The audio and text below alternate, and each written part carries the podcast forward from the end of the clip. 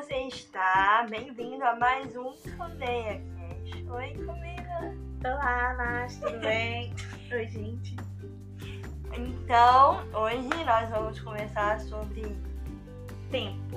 Vamos falar um pouquinho sobre tempo. E lá em Eclesiastes 3.1 diz assim: Tudo tem o seu tempo determinado, e há tempo para todo propósito debaixo do céu. Tempo, no grego, tem dois significados, né? A palavra tempo. A gente vai se ater a eles aqui. O primeiro é a palavra cromos e o segundo é o kairos.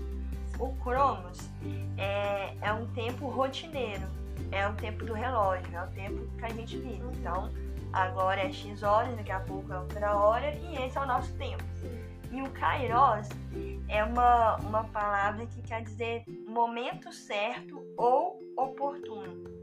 Então, o Cromos é o nosso tempo de meros mortais. Sim. E Kairos é o tempo de Deus. É o Sim. tempo, o momento certo de Deus, é o momento oportuno de Deus. Então, eu, eu sempre leio muito essa, essas postagens, tipo assim, há pessoas que iniciaram a carreira com 30 anos. Uhum. Há pessoas.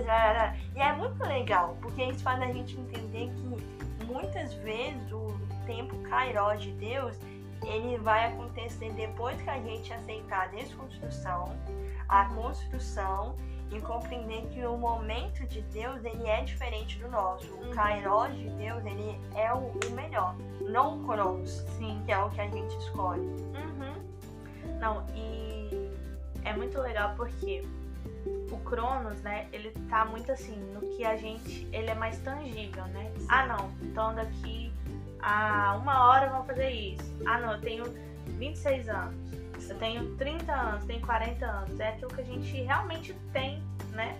Agora, Deus, ele vive, ele é atemporal. Sim. O tempo, o kairos dele é assim, é um tempo fora do tempo. Exatamente. É a eternidade que ele tem. Sim. Então, o que a gente está vendo aqui é momentâneo. O que Deus ele vê é eterno. Sim. Então, é, é interessante porque às vezes a gente passa por situações, né? No nosso último episódio, a gente estava falando dos nossos medos acerca das nossas construções, né? De que nós vamos fazer, de que a gente tem que fazer e que na verdade Deus é quem faz em nós, Ele que opera em nós o querer e realizar. E isso exige da gente um pouco de paciência para esperar o tempo de Deus disso, né? De que a confiança né, em Deus de que enquanto a gente está caminhando, algo está acontecendo, Sim. né? Que a gente não está vendo. Sim. Esses dias eu ouvi uma frase, né, que o de repente ele demora muito tempo para acontecer. Sim. Ele demanda muita, muita, muita caminhada para acontecer. Ou seja, aquilo que a gente acha que ah, não, de repente é, sei lá, eu encontrei o amor da minha vida, de repente eu casei, de repente Uhum. meu ministério alavancou, de repente lá no emprego deu tudo certo, de repente a porta se abriu. E esse de repente, na verdade, não é de repente, sabe? Vem de toda uma construção Sim. acerca do que tá, do que Deus tem, né? Sim. Porque não adianta a gente pensar nas coisas de maneira momentânea. Como Deus pensa em coisas eternas, ele não vai permitir que a gente, é, por exemplo, chegue ao algo que é propósito dele, né? Porque esse versículo fala isso, há tempo para todo propósito Sim. debaixo do céu. Então tudo aquilo que é propósito de Deus tem um tempo específico de Deus. Sim. Que justamente nesse versículo é Kairos. Sim. É o tempo específico de Deus para cada propósito. Exatamente. Então, cada propósito ele tem um tempo. E se é propósito de Deus, ele não entrega propósitos a pessoas imaturas. Exatamente. Entende? Ele não é irresponsável de fazer chover antes da arca estar pronta. Sim. Entende? Ele não vai é, antes. eu- agora que a gente pegou esse lance da arca, né? Que eu achei muito legal. É, por exemplo, Noé levou 100 anos para a construção dessa arca, né? Ou seja, o de repente choveu, né? O Uhum. povo talvez em volta. Oh, gente, de repente um negócio que a gente nunca viu uma chuva caindo aqui, de repente. Só que pra Noé não foi de repente, foi 100 anos de construção de arca, Sim. sabe? E pra Deus, né? Poderia ser de repente, poderia ser naquele momento, mas. Deus ele é tão bom, tão misericordioso, porque ele nos permite construir antes toda a estrutura para receber aquilo que ele vai mandar. Exatamente. É o que você falou antes, né? De quanto maior é o prédio, maior é o fundamento. Isso. E, e é interessante a gente entender que o Cairó de Deus para cada um de nós é diferente. Isso. Porque a gente insiste em, em querer o Cromos ao invés do Kairos. Uhum. Então. É, é questão de graduação, que é algo que pega muito, né? Ah, fulano formou com 24 anos, mas o outro fulano começou com 24. é. Então, assim, eu sou esse fulano de 24, por exemplo. Então, assim, é, o processo de Deus na minha vida, porque eu tô numa graduação agora, foi muito árduo Uhum. aos meus olhos. Então, ele precisou me ajudar a entender assuntos completamente difíceis para mim, para que eu não fosse levada por qualquer vento de doutrina que acontece na, na faculdade, infelizmente. Então, se você não tem uma base, uma cosmovisão voltada para é, Cristo no centro das coisas, você é levado. Então, assim, é, muitas pessoas não conseguem compreender o porquê de, de demorar é, a acontecer tais coisas.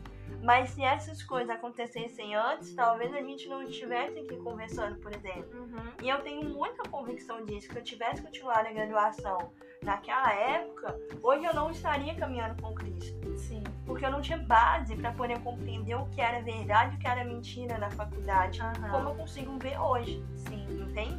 Então é assim, é, o Cairó de Deus na minha vida é diferente da sua. Com certeza. E a gente entendendo isso e respeitando isso, entendendo que propósitos é, são algo eterno Uhum. e para Deus o que importa é a eternidade, Sim. isso faz com que a gente consiga compreender que, por mais que esteja demorando, quando chegar o de repente, Sim. a gente vai ver que se esse de repente tiver chegado antes, a gente não, não traria, Sim. não colheria coisas que a gente colhe e ainda vai colher. Uhum. Quando você falava, eu lembrei de uma história que de repente sirva até para quem tá ouvindo a gente, né? Não sei o que essas pessoas têm passado. Mas às vezes a gente reclama muito das portas fechadas Deus, né? Às vezes você citou esse caso da graduação, por exemplo, e às vezes as pessoas podem pensar, Deus, mas poxa, por que, que eu não passei? Sim. Por que, que eu não fiz? Por que, que não deu pra mim? Por que, que, sabe, fulano passou e eu não passei? Uma amiga minha, né, ela levantou um ponto na época em que, não sei se você lembra, né, daquela, do incêndio na Boate Kiss, você Aham. lembra? Lembro. A minha amiga, ela levantou uma questão muito interessante que ela compartilhou comigo. Ela falou, Camila, imagina, porque lá, né, não sei pra quem não lembra, é, era uma boate, né, que pegou fogo e muitos estudantes estavam ali, porque eles estavam comemorando a entrada na faculdade, era festa de calouros e tal, né, e pegou fogo, foi uma tragédia, né, muita gente até hoje é, sofre muito por causa disso, com certeza, as famílias. E aí essa amiga minha, ela falou assim, Camila, imagina as pessoas que não passaram naquela faculdade. O que, que elas estão pensando hoje? Sabe?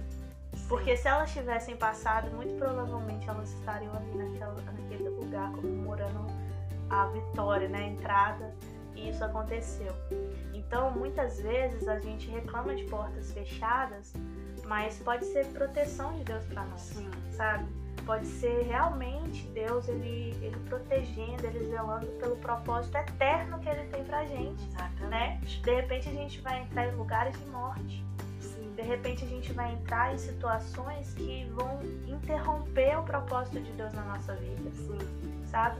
Então a gente tem que ter esse coração obediente e de confiar em Deus mesmo, porque se a gente confia que ele é bom, a vontade dele é boa, perfeita e agradável, a gente descansa na certeza de que até as portas fechadas Sim. são boas para nós, Sim. né? Porque ele consegue ver dentro dessas portas Sim. fechadas. Ele consegue ver por além das muralhas, né? Sim. Então a gente não sabe o que tem, o que teria, né?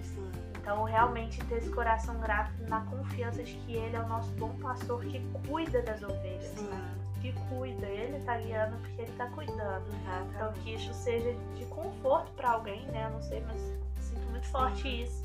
de conforto para que a para que a gente, né, saiba que ele é Deus, ele, ele sabe cada coisa na nossa vida. E dentro do tempo, Kairos de Deus, existe o tempo Cromos e existe o processo, que é o que a gente vai continuar conversando no próximo episódio. Fique com a gente. Não perca. Até mais.